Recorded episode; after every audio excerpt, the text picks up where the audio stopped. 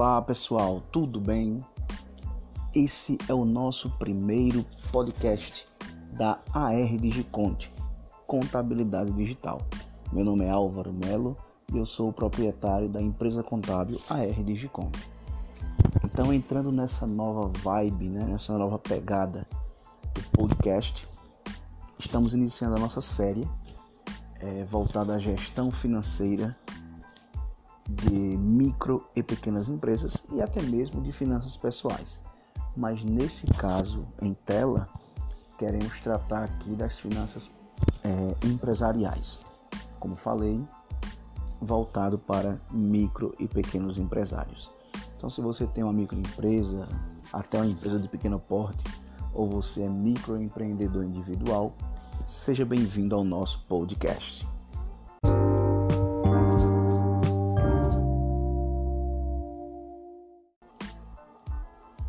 Bom, é, hoje, principalmente nessa época de pandemia, precisamos focar bastante no caixa.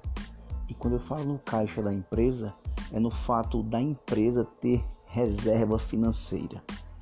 É isso que vai garantir principalmente a vida, é, a energia vital de tua empresa. Ela precisa ter disponibilidades a toque de caixa. Então vamos falar aqui um pouco de como criar essa reserva financeira, né?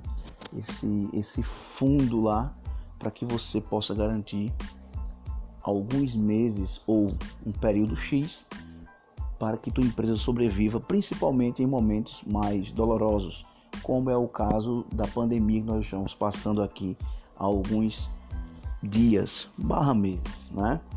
Então assim, eu, eu quero deixar bem claro aqui para vocês que este podcast é baseado na experiência vivida com nossos clientes e até mesmo a experiência que eu vivo como empreendedor, né? porque eu empreendo no ramo contábil e isso é bastante importante, tá? Então assim, primeira coisa, é, você tem que primeiro tem que perceber no teu negócio, seja ele um micro negócio, seja ele um pequeno negócio, seja você até mesmo autônomo, tá? Mas você primeiro precisa entender que os resultados do teu negócio são reflexo do que você acredita. Se você estiver ouvindo esse podcast e você não acredita em gestão financeira, boa sorte, até mais, mas esse podcast não é para você.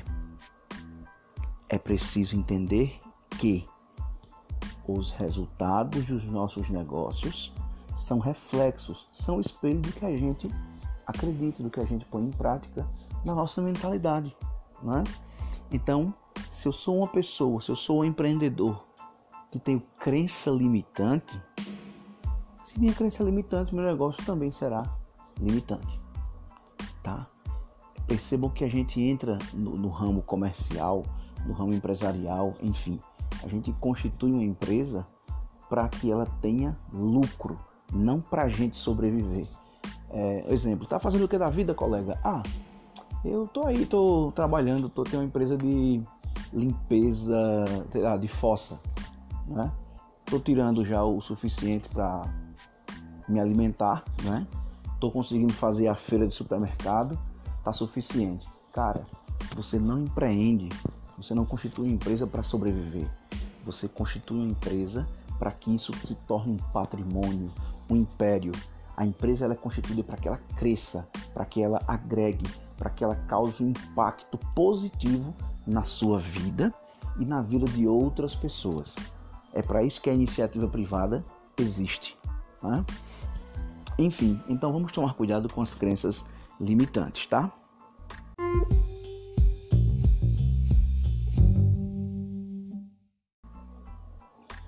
É, então, continuando aqui, me diz uma coisa que é uma curiosidade que eu tenho. Para um pouquinho para raciocinar. Se, a, se o foco da empresa é ter lucro e ela atinge esse objetivo, ela teve lucro, qual seria o próximo passo? E aí eu te respondo. O próximo passo quando a empresa tem lucro é lucrar mais. E sempre, constantemente. O foco é lucrar, lucrar mais. Ou seja, a empresa desempenha ações para lucrar. Depois disso, lucrar mais. né? E aí depois a gente faz uma análise desse lucro para tomar novas estratégias, para tomar novas decisões. Isso depende de ações. Mas, ah não, minha empresa já está tendo, fazendo as ações necessárias, está tendo lucro, né? E está tranquilo.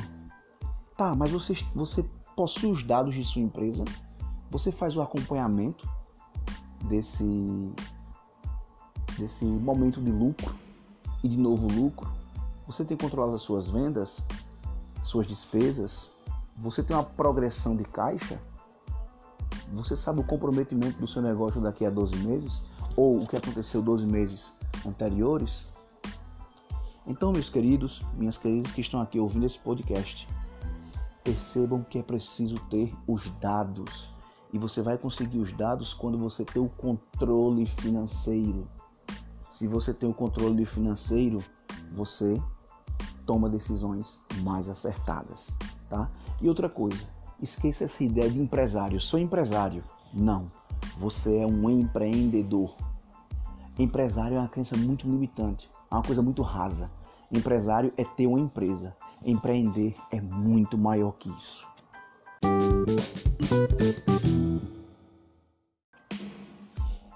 Percebam que tudo está centrado no controle financeiro. O coração da empresa está no controle financeiro. E na época de pandemia ou em qualquer época, a empresa precisa ter reserva financeira. E para ter reserva financeira, ela tem que fazer gestão financeira. E para fazer gestão financeira, ela precisa ter cinco pilares bem definidos. E eu também quero trazer esses pilares bem definidos para você. Entendo que esses pilares começam pela separação das aves. O que é da empresa é da empresa. O que é seu é seu. Quem já é meu cliente na consultoria de gestão financeira sabe disso. Primeiro ponto, fazer a separação das entidades. Não se pode misturar o que é da empresa com o que é pessoa física. Controlar o prolabore, categorizar as despesas, as receitas. Isso gera o quê? Controles financeiros.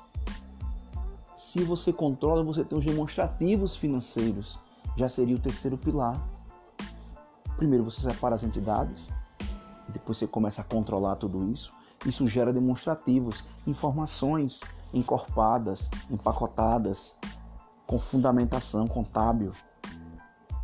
Com essas finanças totalmente organizadas, você começa a ter poder estratégico para tomar decisões, ali como um quarto pilar.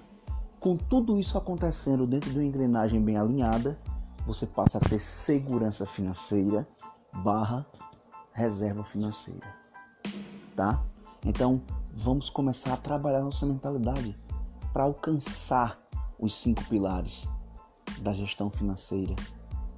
E outra coisa, muito mais do que isso, você precisa saber gerenciar seu dinheiro.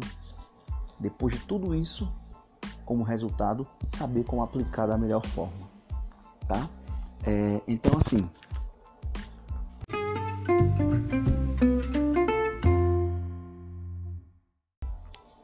dando uma continuidade aqui em nosso podcast, quero primeiro, antes de continuar, agradecer por você estar aqui ouvindo nosso conteúdo através dessa nova, é, dessa nova colocação de mídias, que é o podcast, é uma novidade, nosso primeiro podcast da série voltada à gestão financeira empresarial, tá?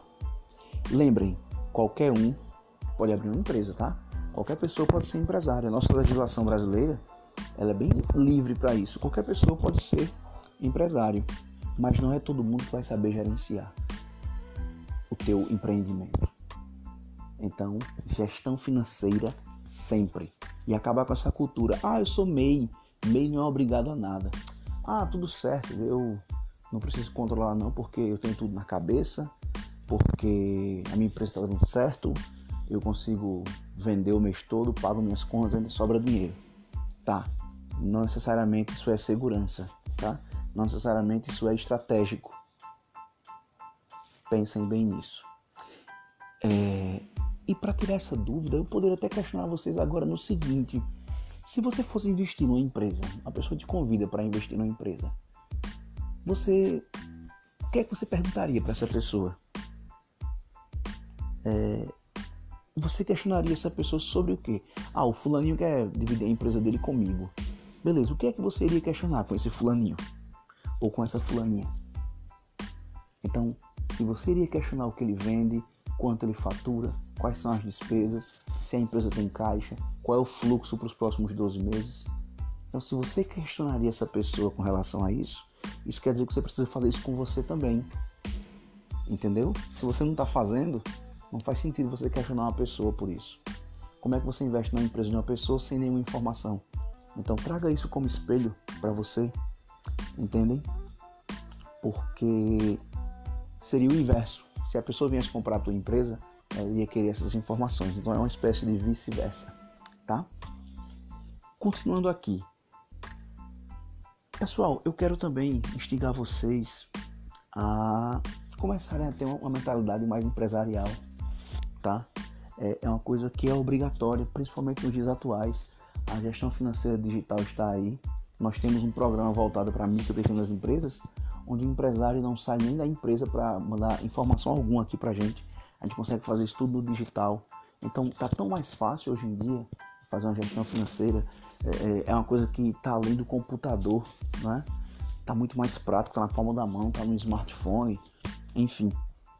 E voltando à história de ter reserva financeira, lembrem, a empresa existe para ter lucro, tá? Esse lucro que é gerado, você precisa ter uma reserva. Uma parte é reserva, uma parte você reinveste.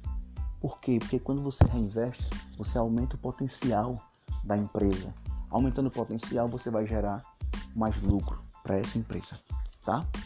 Então, estamos aqui fechando o nosso primeiro podcast.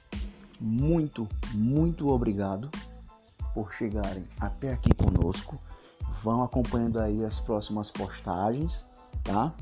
E que vocês possam fazer sempre a melhor gestão financeira, tanto do seu negócio quanto das finanças pessoais. Até mais e um abraço.